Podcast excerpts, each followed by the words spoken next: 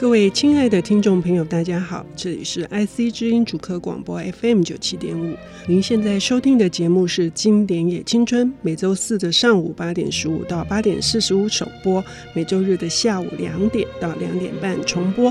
我是陈慧慧。呃，张大春讲话一向很直，他在某一本书里面呢说。呃，你可以翻这本书四五次，然后最后呢，你会呃理解到它的内涵里面包括了侦探，包括了悬疑，包括了历史、哲学等等非常美妙的知识。可是如果你读了四五次还没办法进入，那不如你去看《百战百胜》这种 不用花脑筋的，哎，这真的是会让很多人突然觉得自己是个。傻不隆咚的人哈，我必须承认哈。今天呢，那个我们请到的经典的领读人士著名的推理评论人，同时呢，他呃关注了更多的大众文学，所以对于恐怖小说、奇幻小说都有很深入的这个专门的知识。他也是中兴大学的博士生的候选人。我们要欢迎曲晨，曲晨你好。呃，慧慧姐好，不过我要修正一件事情，不是中兴的博士候选人。我说什么？博士生的候选人，那就比较像是。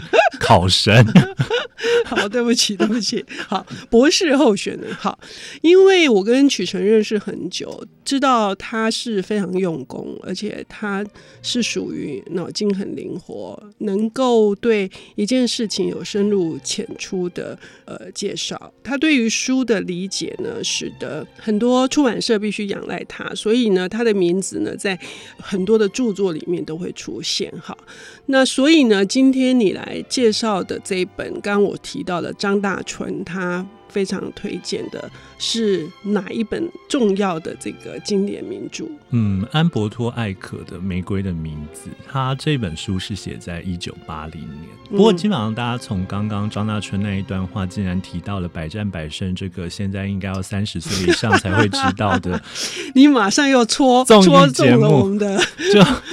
就大家知道，这也不会是多年轻的书。不过，我想太年轻的书本来就不会上这个节目了。是，嗯，呃，艾可这一本《玫瑰的名字》很好玩。嗯，它在台湾大体上来说有三段变身的过程。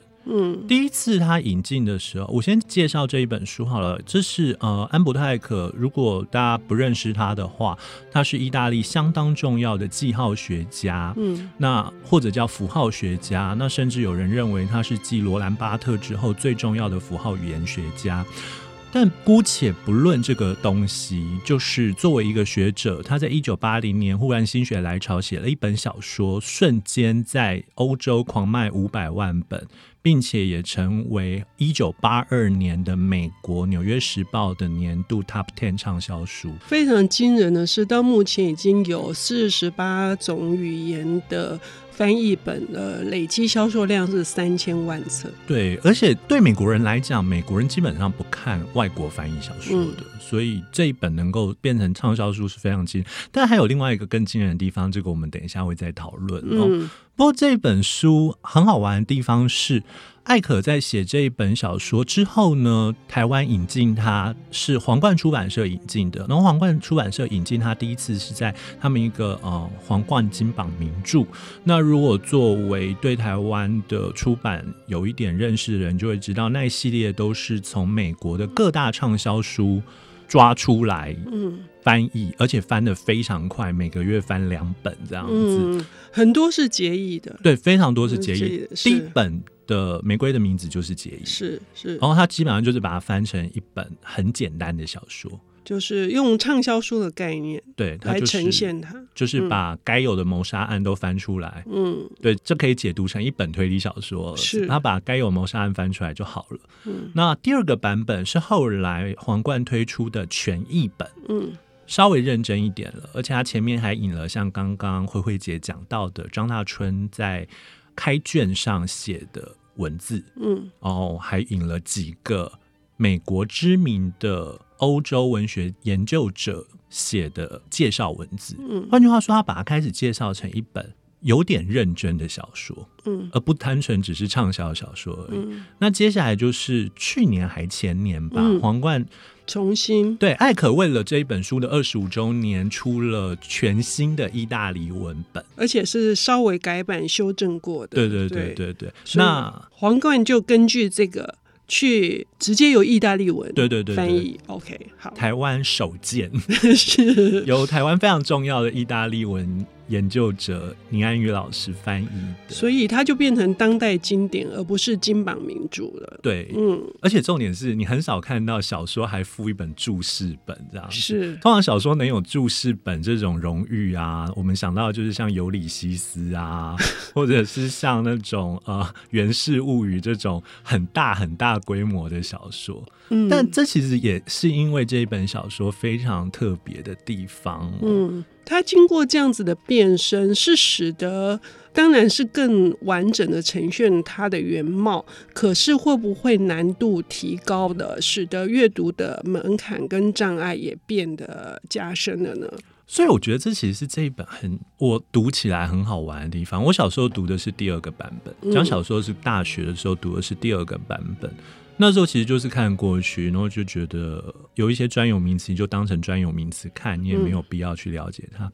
那、嗯、我昨天我发现，我读它的方法是右手边放着书小说，左手放着注释本，然后前面放着电脑，然后我开始会去查里面很多东西到底是叫为什么。嗯，对，这其实我自己觉得很好玩。我自己在读的过程中，我忽然意识到，我开始不把这一本小说当成是单独的小说，但即便我在读的过程中，还是感觉到了当年读的时候那种畅快跟愉悦感。嗯，所以那个畅快跟愉悦感，是是因为随着你的年龄，以及学随着你阅读其他的各式各样的书，使得原来只是单纯的那个推理小说、侦探谋杀案的那个部分的乐趣，又到了另外一个。嗯，层次跟领域，可是我们可不可以先介绍给听众朋友，就是说，它最简单的那个故事的主轴跟核心，到底是一本怎么样子的小说？好，其实这本小说非常的简单，嗯，就是一个叫做巴斯克维尔的威廉，嗯，教士，嗯，他带着他的随从阿德索去拜访一个修道院，然后在拜访这个修道院的时候呢，这个修道院发生了一件。麻烦的东西，什么麻烦的东西呢？有一个修士的尸体在修道院，呃，修道院建在一个山崖上，他在山崖下的呃水中被发现尸体。那这件事情很麻烦，麻烦的地方是哪里？麻烦的地方是修道院的窗户很高，所以他基本上不可能被不小心掉下去。但是呢，如果他是自杀的。他就不能够施行天主教的葬礼，也不能够被葬在神圣的修道院境内。那对那个修道士来讲，等于是被驱逐出这个呃天主教的门堂之中。可是正因为这样，当那个尸体被发现的时候，修道院的窗户是关起来的。嗯，然后呢，而且当天有下很大风雨。室内完全没有水渍，嗯，换句话说，他不可能是自杀。事后再有人把那个窗户关起来。可是，如果他不可能是自杀，他又不可能意外掉下去，那只有一个可能，那对修道院院长是没有办法容许的，也就是这个修士是他杀，嗯，而他杀他的人是在这个修道院内的人，嗯，要注意，这个修道院其实很像某种封闭空间，嗯，所以基本上。都是那在里面的人会办案，所以他就开始去介入啊，办案等等的。然后可是第一个案件才刚发生完，第二个案件又出现了。第二个案件出现的更奇特了，一个人的尸体，另外一个修道士的尸体，头朝下的插入装满猪血的木桶之中。嗯、接下来他们就忽然发现，这竟然跟圣经的启示录七个号角吹响的。预兆是一样的，嗯，就是呃，曲成还没有提到这个的时候，我很难免的联想到这个横沟正史的，因为什么？哦、八木村、呃、对，头插进去，但是显然不是哈，他可能呃，因为是来自于一些圣经的预言，但因为时间的关系，我们要休息一下，我们等一下回来听曲成来跟我们谈艾科他的名著《玫瑰的名字》。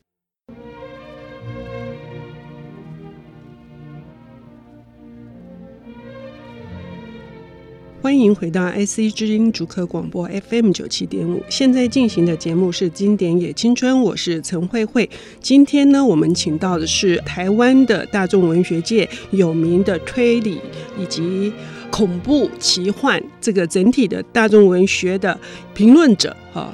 那我比较喜欢说评论人哈，就是说，呃，是有一个专业的、丰富的，而且是一个善于呢把书推广给呃每一位读者的这样子的一个角色，非常的重要啊。他的名字一直出现在呃很多的出版社的重要的这个著作里头。我们要欢迎曲澄，曲澄，嗨。我们刚刚已经谈到了，就是说《玫瑰的名字》这一本书，它作为一个畅销小说到一个经典的这个位置，然后这个故事里面是一个叫做威廉的。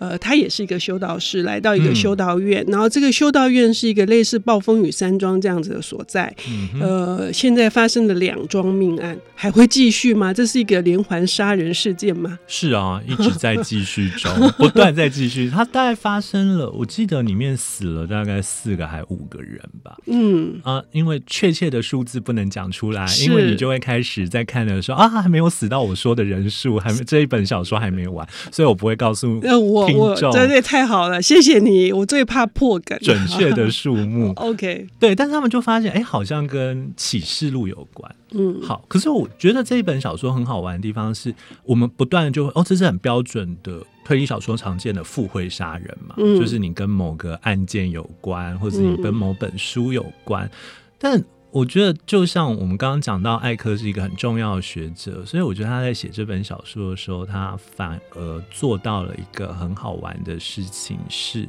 他很像所谓的，抱歉我忘了是哪个建筑师，他曾经说过，当代的建筑师他们都必须要应付两种人，第一种是专业的同样眼光的建筑师。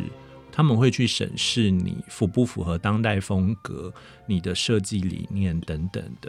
但另外一种是真正使用它的人，他们只关心住起来舒不舒服，白天有没有照到阳光，我衣服晒不晒得干，通风好不好。我觉得很好玩是，艾可这本小说刚好符合这两件事。他想要兼顾，就是说，他除了一个娱乐性的这个谋杀事件之外，谋杀案之外，他还要把他大量的作为一个学者的这些关于符号、象征这些知识融入进去吗？是这样吗？对，他拼了命的在融入这些事情，嗯、还有包括他对中世纪的神学的批判。嗯，嗯，所以他也挑选，他挑选侦探这件事情本身就。带着相当强烈的意义哦。我的意思是说，事实上，我们现在的理解，侦探是一个根据理性、根据事实去看待东西的人。但其实，在中世纪的时候，判案的人是不单纯看待事实的，他看待的是这个案件会引发怎样的结果，以及他会改变怎样的后果。换句话说，这样子的正义观其实是在近代，也就是大概在十六世纪左右才开始慢慢生成，一路到启蒙时期才真正出现的。嗯，所以这一本小说的背景是发生在十四世纪哦，那刚好是一个神学主导一切的年代。所以换句话说，艾可设计了一个充满理性的人，讲充满理性的人，讲一个例子来讲就好了。呃，就是他跟他的助手阿德索正要走去修道院的时候，忽然看见前面有一群很吵闹的人下来了。然后威廉修士看着那些人之后，就跟他说：“啊，你们要找的马，它长得怎么样？然后他跑去哪里了？重点是他连那一匹马的名字都讲出来了。”嗯，换句话说，如果熟悉推理小说的读者。应该就会很清楚的知道一件事情是，这其实就是福尔摩斯见到华生所说的第一句话，就是“你来自阿富汗”。嗯，那或者是对推理小说更熟悉的读者，就会想到在伏尔泰《扎地格》这一本书里面有一个跟狗和马有关系的事情。不过，你从这个地方就看到，对于呃威廉来讲，他是用理性在看待这世界的东西。他认为我们的功能就是去理解这个世界，并且找出这个世界背后的规则和逻辑。那这本小说为什么要叫做《玫瑰的名字》？因为可以代表任何东西。什么意思？我觉得其实通常听到玫瑰的名字，大家直觉都会想到莎士比亚那一句话吧？嗯、玫瑰如果叫其他的名字，它依然一样芬芳。嗯，然后好像是在讲这一本小说是在讲某种本质。但是艾可自己在注解本里面有提到，他其实当初他之所以要取玫瑰的名字，是因为玫瑰是一个象征意涵丰厚到你不可能因为这个名字而事先破梗。嗯。玫瑰可以代表爱情，好，这本小说里面的确有爱情。嗯，玫瑰可以代表十字架，这本小说的确有宗教，因为它的象征意涵太丰富了，所以它根本没有办法放进去。对艾可来说，他其实本来想要把这一本小说就直接叫做那个助手的名字阿索德，嗯嗯，嗯，阿德索的，阿德索，对，他直接就想把它叫阿德索，因为对他来讲。嗯恢复那个十八世纪、十九世纪 很喜欢把角色的主角的名字变成小说名称那件事情，他觉得完全不会让读者有任何的过多的期待。这件事情，他觉得是很重要。然后他觉得阅读这一本小说有这样的心情是很重要。也确实，因为阿德索是这本书一开始的时候是由他来叙述的，嗯，好，然后。就是由他一直讲述到最后，而且很特别的是，这本小说只写那七天的经过，是不是？那七天而已，就是七天就花了中文版的五百多页来写那个七天，所以我们可以看得见那个艾可如何展现他的各式各样的知识。艾可的确在这本小说，他试图打造出另外一个宇宙来，这件事情是很惊人。他曾经就说，他在写这本小说之前的一年多。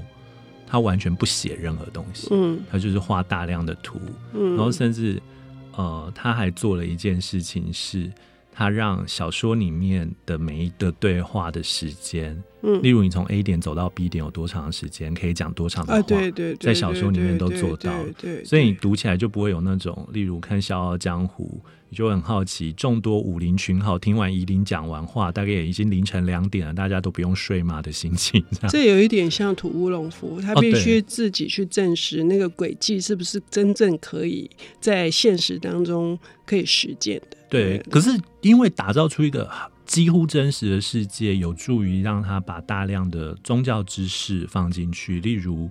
里面他打造了一个图书馆，嗯，然后这个图书馆非常惊人。这个图书馆很惊人的地方在哪里？在于它的排列方法是用某种字母，然后呢，你要依照某个字母的排列顺序去找这本书，而这个字母本身的意义就是它的书的分类方法。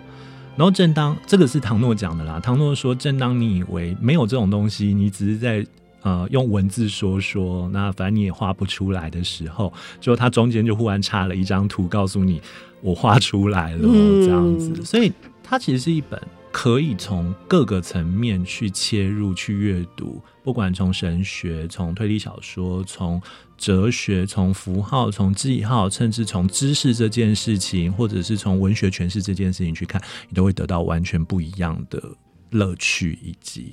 领悟，嗯，所以呢，请各位听众朋友跟我一样，要屡战，呃，也要不气馁，因为对我来说，《玫瑰的名字》确实是我少数必须要花更多的心神以及非常专心去阅读的一本小说。谢谢曲晨，谢谢。